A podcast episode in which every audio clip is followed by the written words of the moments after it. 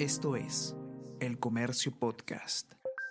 Buenos días, mi nombre es Soine Díaz, periodista de El Comercio, y esas son las cinco noticias más importantes de hoy, lunes 3 de enero.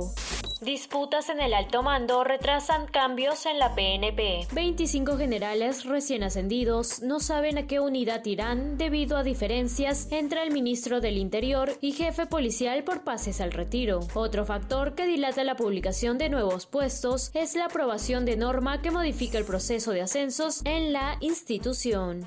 Bancadas coinciden en impulsar normas para reactivar la economía. Seguridad ciudadana y reforma de salud son otros temas en los que existe consenso para generar proyectos en el Congreso. Otras iniciativas que tienen en agenda los parlamentarios son las pensiones y tributos.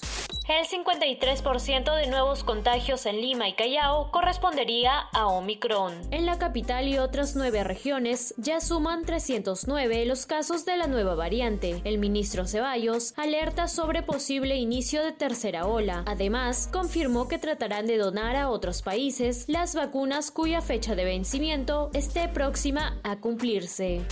Impuesto por adquirir bolsas de plástico se eleva a 40 céntimos a partir de este año. La medida entró en vigencia desde el 1 de enero de 2022. El impuesto será de aplicación a la compra de bolsas de plástico en establecimientos comerciales o de servicios que están afectos al IGB. El objetivo de la norma es desincentivar en los ciudadanos el uso de las bolsas de plástico para contribuir con la conservación del medio ambiente.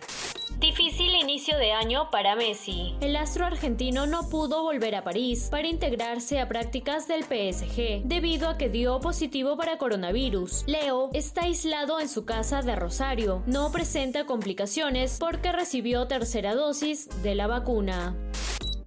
Esto fue El Comercio Podcast.